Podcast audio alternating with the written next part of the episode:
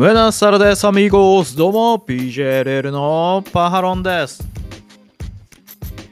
YouTube でご覧いただいている皆さんグラシアスアミゴーゴス。ポッドキャストで聞いてるみんなもグラシアスアミゴーゴス。まだチャンネル登録してないそこのアミーゴスは今すぐチャンネル登録して。俺とアミーゴスということでよろしくお願いいたします。まずは宣伝です。はい。ぜひともこのチャンネルのチャンネル登録本当よろしくねっていう話ですね。で、あと概要欄の方見ていただくと Twitter アカウントありますので、まあ Twitter でね、あの、僕いろんなことつぶやいて、たまに行き過ぎることもありますけれども、え最近は気をつけておりますので、よろしくお願いいたします。はい。そして、えー、概要欄の方にもう一つバロの家の話っていうね、チャンネルがありますので、YouTube チャンネルね。まあこっちはプロレスは全然関係ない話してますけど、よろしかったらぜひチャンネル登録よろしくということでお願いいたします。さあ、ということで、新日本プロレスとの対抗戦も終わり、まあ、ようやくですね、各団体がそれぞれの日常に戻っていくというところではございますが、まああのー、ペーパービューの方は見れてますけど、まだ後日配信の方はまだね、現状今日収録日が1月12日なんで、まだ見れてないと思いますので、まああと何日かすれば見れるようになると思うんですね、ワールドと。レスリーユニバースとで。はい。なので、まあ、それが、こう、公開されたらね、またなんか、ちょいちょいいろんな意見が出てくるのかなと思いながらね、まあ、その辺もまだ期待しておりますので、はい。まあね、対抗戦の話題はまだまだ続くかなというところでございますが、そんな中ですね、そんな中、我々、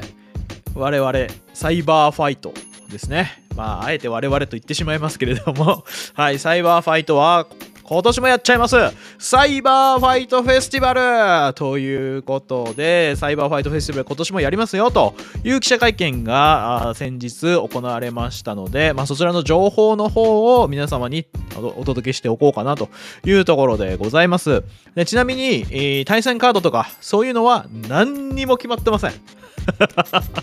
何にも決まってないので大会概要だけが発表されたというような形になってますのでまずは大会概要を発表しましてでその後にですね去年はこんなことがあったねみたいな。で今年そのこのサイバーファイトフェスティバルの注目度を上げるんだったらこれだねみたいな話をねちょっとさせていただけたらなと思っております。ということで大会概要でございます。大会名はサイバーファイトフェスティバル2022開催日時は2022年6月12日日曜日。会場12時。開始が14時ということになっております。会場は埼玉スーパーアリーナメインアリーナ。そして注目の石種ね。一体じゃあサイバーファイト行くのにチケットおいくらなんですか？ということなんですけれども。えー、サイバーファイトシートというものがございます。こちらが5万円。はい。で、こちら今回からですね、当日料金というものがどうやら1000円アップになっているみたいです。今までだいたい500円アップとかだったんですけれども、今回のこのサイバーファイトフェスティバルに関しては、当日チケットは1000円アップになりますので、まあ、やはり前、当日よりも前に買っておくということの方が、1000円お安くていいのではないかということになっております。ちなみにサイバーファイトシート5万円なんですけれども、これはアリーナの1列目から3列目のことを指すそうです。はい、そして非売品グッズおよび大会パンフレットがついてくるというところでございますので、はい、ここがね、どこに照準を合わせていくかっていうのがね、このサイバー、サイバーファイトグループにいると難しくなってきますよね。サイバー、サイバーファイトの中で何団体も追っていくと、それが難しくなってくるっていうところもあるんですけれども、ねえー、DDT に照準を合わせるのか、ノアに照準を合わせるのか、東京女子に照準を合わせるのか、頑張れプロレスに照準を合わせるのかみたいなね。はい。まあ、頑張れプロレスに関して言うとビッグマッチがちょっとないので、まあ、このサイバーファイトに照準を合わせてお金ドカンってつぎ込むっていうのはありかもしれないですけど、ノアとかだったら武道館もあるし、まあ、当然 DDT もね、両国とかね、あのー、東京女子も両国とかあるからね、どこにお金をぶっ込むんだっていうところになってくるんですけどね。はい。えー、そしてアリーナ S 席というのが2万円でございます。こちらはアリーナの4列目から8列目を指すそうです。はい。なのでまあねアリーナ S でもまあ8列目までだったらまあまあ見やすいのかなっていう感じはせんでもないですね。うん。そして、えー、アリーナ A というのが1万5000円です。はい。こちらはアリーナの9列目から15列目というところになりますんでまあ1階席の、まあ、ちょっと後ろの方という感じになってきますね。こうなってくるとね。はい。そして特別リングサイド。1万5000円ということで、えー、こちらはひな壇になるので、まあ、ちょっと会場の作りがね、あの分かりませんが、この並びで言うと、アリーナ A の後ろにひな壇式の、えー、特別リングサイドということなのかなという感じがしますね。うん。そして、スタンド S、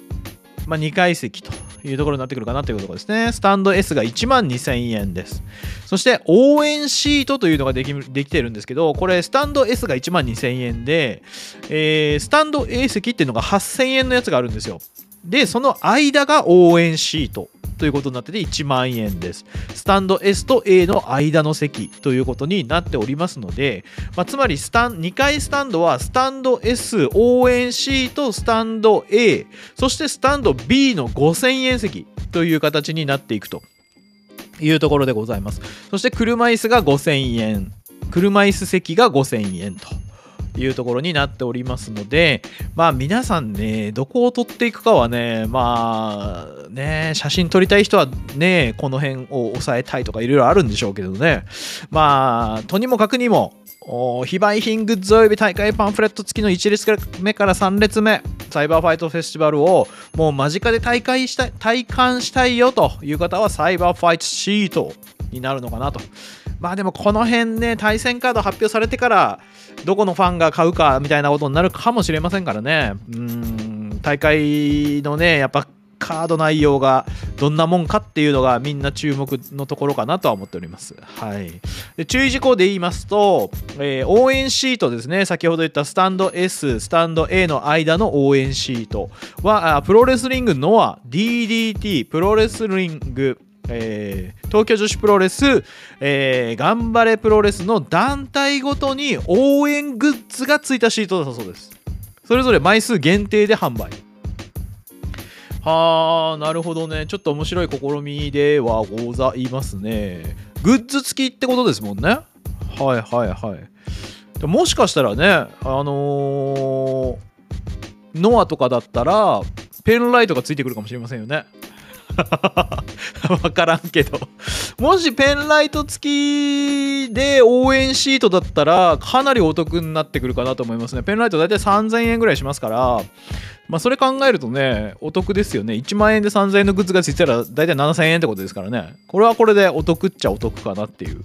感じでございますね。うん、そして、えー、車椅子席をご購入の方は当日ご案内をさせていただきますので、えーえー、お問い合わせですね。お問い合わせをしてくださいねということみたいですね。はい。はい、そしてチケット販売場所は DDT の公式チケット購入フォーム、チケットピア、ローソンチケット E+ プラス、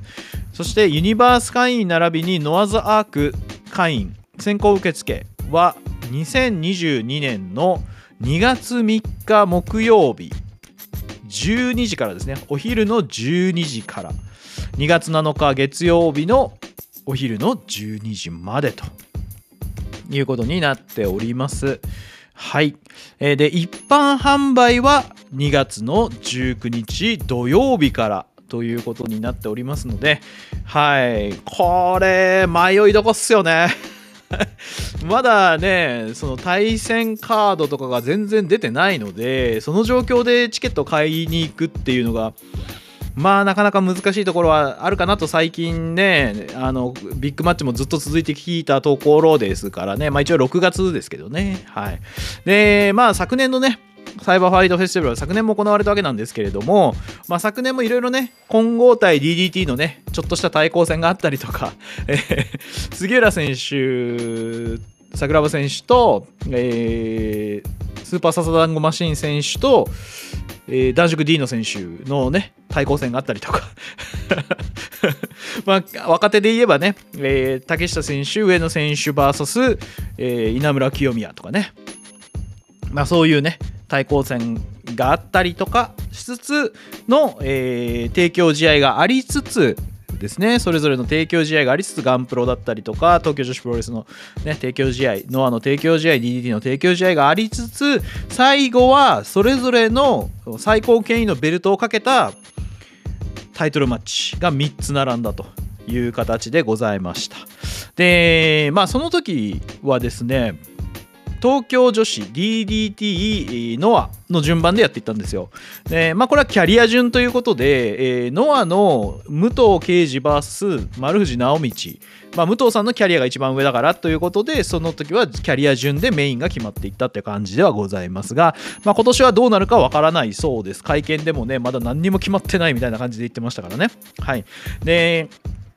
まあもしねタイトルマッチやるとすればなんですけれども、まあ、昨年がノアということでしたので、まあ、今年は DDT か東京女子が行くんじゃないかなと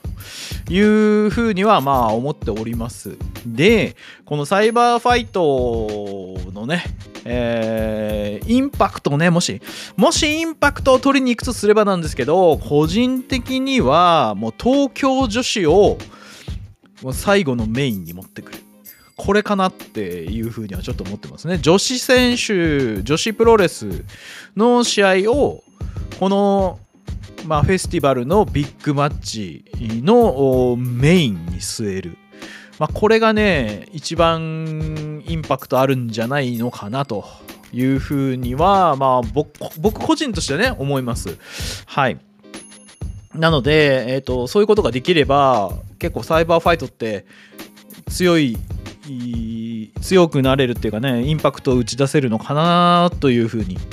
思ったりもしてます。で、これ東京女子プロレスの幸田代表もね、会見で語ってた通りなんですけど、まあ、昨年のサイバーファイトフェスティバルというのはですね、東京女子の存在をそんなに知っている人のがね、多くなかったと。まあ故に、その大きなサイバーファイトフェスという中でノアのファンも見る、ね、ガンプロのファンも見る DDT のファンも見る東京女子プロレスのファンのも見るというところの枠の中でね、知らない選手がすげえ頑張っていい試合してたっていうことで東京女子の知名度がグンって昨年のサイバーファイトフェスで上がったわけなんですよね。グンって。はい、なので、えー今年はそうでそうはいかないよと、もう幸田さんのね、本当頭の頭いいよねっていう、さすがだなって思うのは本当そういうところですよね。あの昨年はそうだったけど、今年はそうじゃねえよと。もう昨年話題もね、えーかっさらっていって、はい、あの知名度も上がってきて、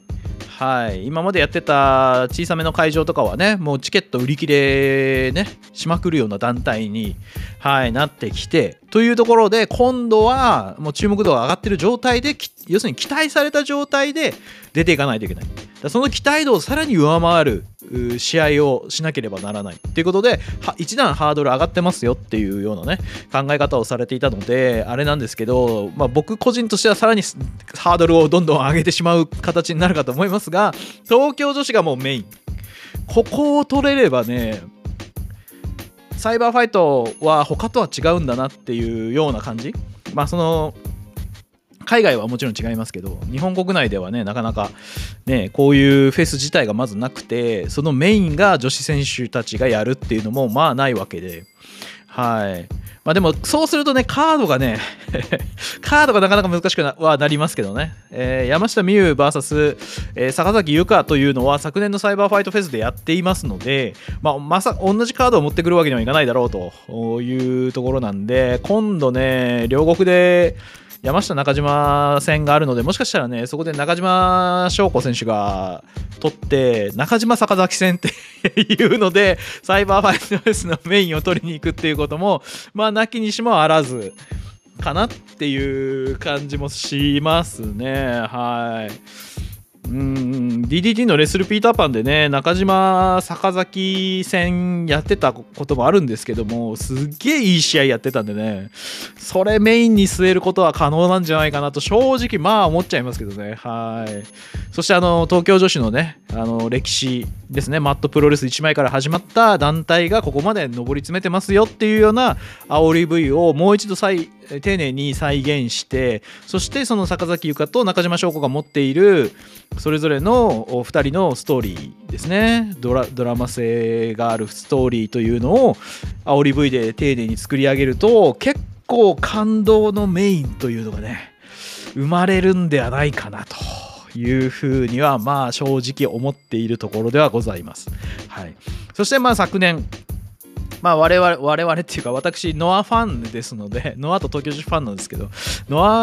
アファンというところで言いますと、えー、やっぱり清宮海斗選手ですね。清宮海斗選手が、えー、竹下選手と上野選手と清宮稲村組っていう対戦を昨年やったわけなんですけれども、そこでですね、えー、竹下選手に清宮選手が負けるのではなくて上野選手に清宮選手がフォールを取られるという結末が生まれているわけなんですよ。はい、なので、ここはね、竹下選手が DDT のチャンピオンになってて、まあもう今の感じだったら、まあ、サイバーファイトフェスまで正直もうベルト落とさないと思うんですよ。だからタイトルマッチやるとすれば、えー、まあ竹下選手と誰かがやるんでしょうけどもそうなってくるとじゃあ上のリベンジキヨピの上上のリベンジという上野選手リベンジというのを一つ組んでいく形になったりせんのかな？みたいなね。はい。感じもしてますのでね。まあ対抗戦なのか提供試合なのかね。タイトルマッチを入れていくのかというのはこれから決まるそうでございますが、まあ、楽しみというところでございますので、まあ、このサイバーファイトフェスティバルを楽しみに待っている皆さん6月12日ということになっておりますのではい、まあ、ぜひね期待して待っていただければ良いのではないかなというところでございます。はい、なので、まああのー、対抗戦でね、新日本プロレスとノアの対抗戦で、まあ、そのノアの選手を見て、まあ、面白いなと思った方、要はですね、その他団体の選手を見るっていうのも面白いなと思った方もね、対抗戦でね、僕は結構いらっしゃるんじゃないかなと思うんですよ。ゆえにそういう対抗戦を見て他の団体も見てみたいなという皆様にとってはもうこのサイバーファイトフェスに行けばですね DDT、ノア東京女子プロレス、頑張れプロレス、この4団体の選手が見れることはもう間違いありませんので、まあ非常にお得なんじゃないかなというふうに思っております。なので今年の6月、もしそういうふうに他団体もちょっと見てみたいなと思ってらっしゃる方がいらっしゃれば、はい、埼玉スーパーアリーナで行われるサイバーファイトフェス2022いかがですか、うん、そしてこちらの方ですねあのレッスルユニバース独占配信。独占生中継になっておりますのでレッスルユニバースに入らないと。見れません。レッスルユニバースっていうのは月額900円で DDT、ノア、東京女子プロレス、頑張れプロレス、ひらがなマッスル、路上プロレスと様々なものが見れるオンデマンドサイトでございます。なのでね、えー、ぜひ、まあ、月額900円でこんだけの団体見れるってお安いと思うんですよ。だからさっき言った他の選手も見てみたいなっていうことに関して言うとレッスルユニバースに入れば見れちゃうんで。いろんな選手いろんな団体が。これはお得です。はい。なので、ぜひ検討してみてください。そして、えー、私のようなあプロレス系 YouTuber のね、私のようなパハロのね、この活動をね、ちょっと応援したいなという方、概要欄見ていただければお分かりなんですけれども、月額300円の月1スパチャ価格でメンバー募集してますんで、よろしかったら入ってみてください。はい。まあ、その他にもね、概要欄には様々な情報があります。各団体のね、リンクも貼ってありますんで、まあ、ぜひ有用活用してください。概要欄の方もね。ということで、また次回の動画でお会いしましょう。セニョス、アミーゴス、ホーミーズ、クソ野郎ども。アースタルエゴアディオス